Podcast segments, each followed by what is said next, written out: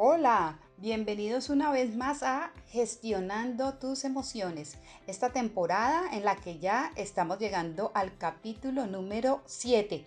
En esta ocasión queremos compartir con ustedes algo muy interesante sobre la emoción de el miedo. Bienvenidos a Poderosamente con Adriana del Pilar.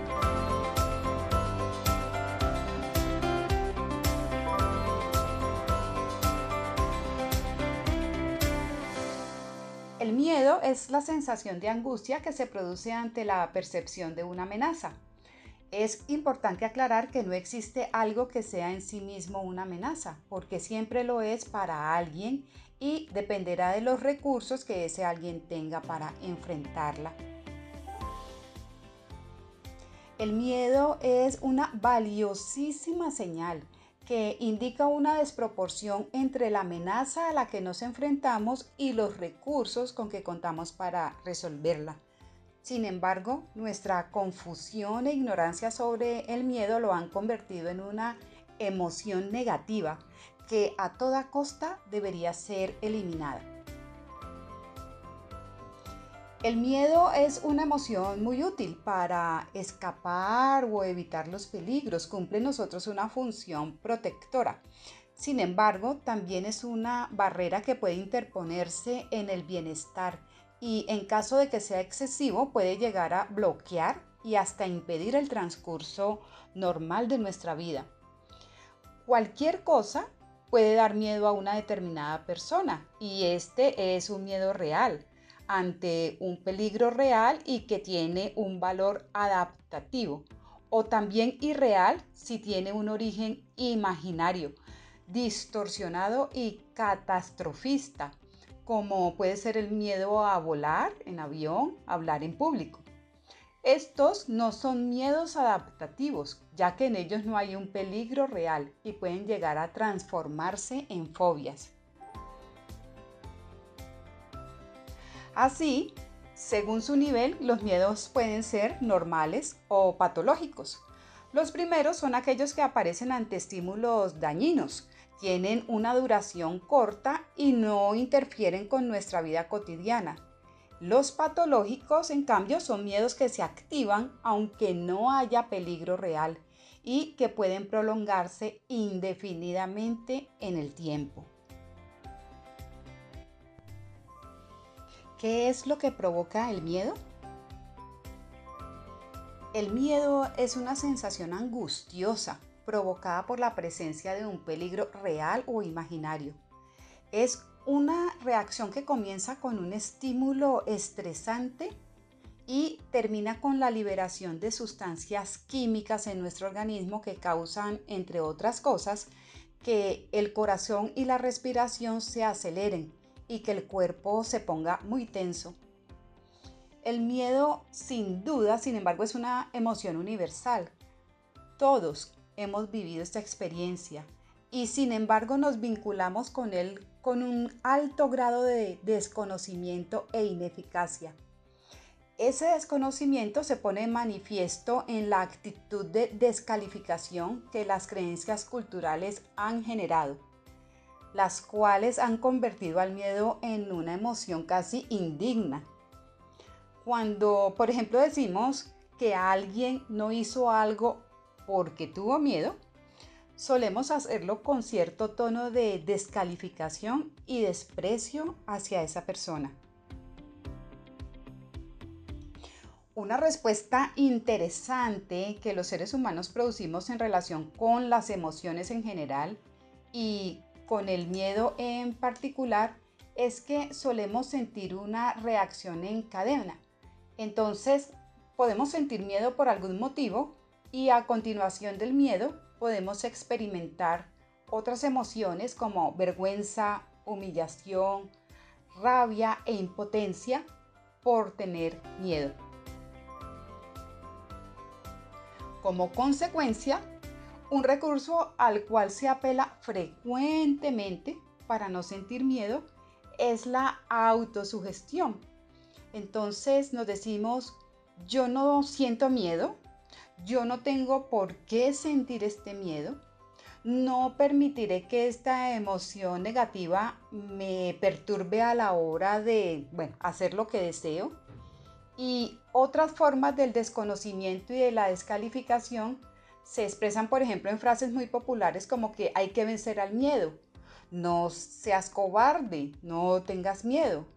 Eh, el miedo es signo de debilidad. O los hombres nunca tienen miedo, entre muchísimas otras.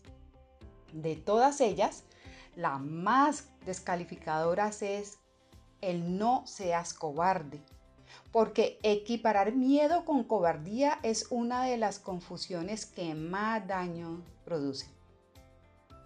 ¿Existe la cobardía? Te acompañamos en tu proceso de desarrollo interior. Nos encanta servirte.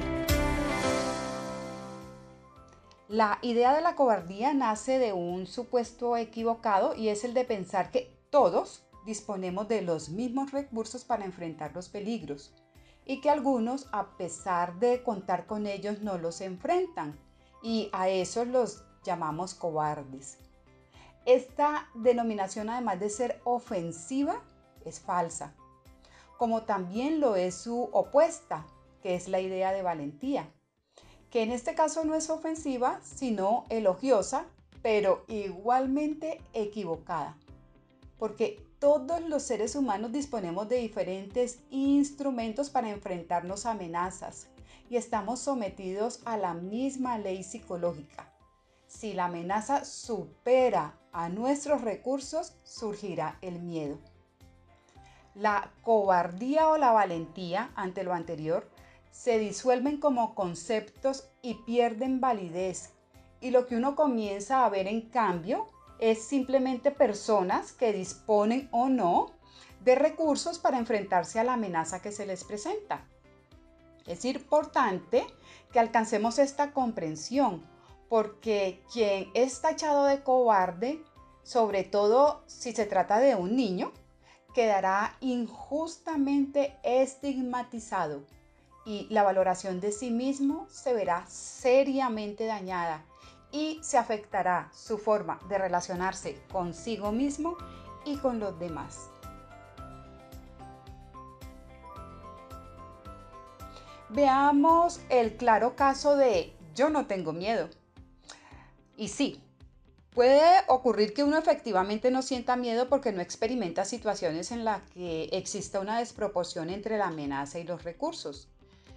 Esta es una posibilidad absolutamente clara, pero también puede ocurrir que si por sentir miedo uno ha sido rechazado, descalificado o tildado de cobarde, poco a poco vamos anestesiando la percepción de nuestro miedo. Ya no lo registramos y frecuentemente desemboca en él esa frase de yo no tengo miedo al no contar con esa señal, lo que hacemos es arremeter contra el desafío que se nos presenta sin reconocer qué recursos son necesarios para hacerlo. Cuando actuamos así, eh, es quien mejor conoce el resultado final más frecuente. Acabamos estrellados contra los desafíos y con más heridas que logros.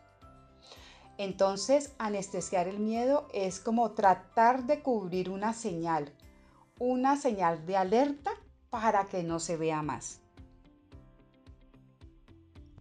Recordemos que el miedo es una señal que indica que existe una desproporción entre la magnitud de la amenaza a la que nos enfrentamos y los recursos que tenemos para resolverla.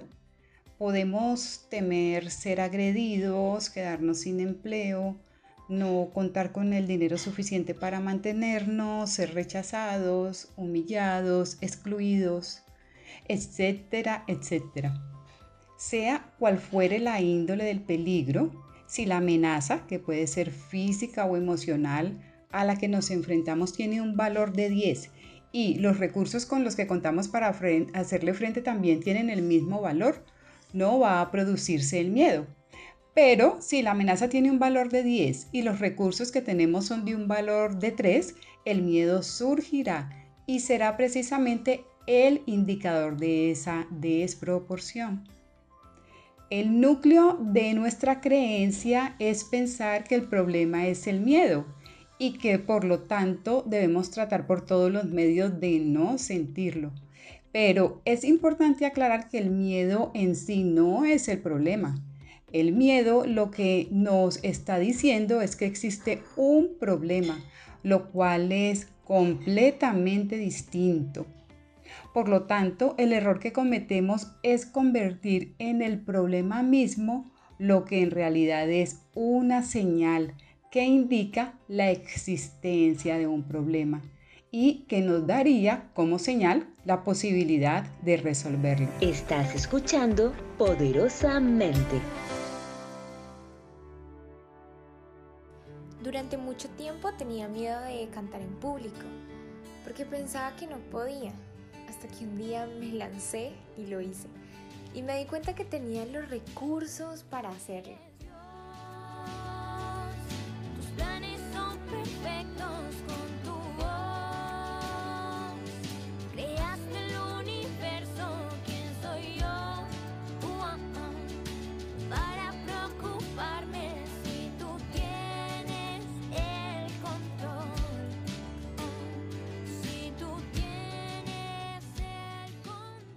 Este ejemplo muestra que no basta con tener los recursos, sino que además es necesario saber que los tenemos.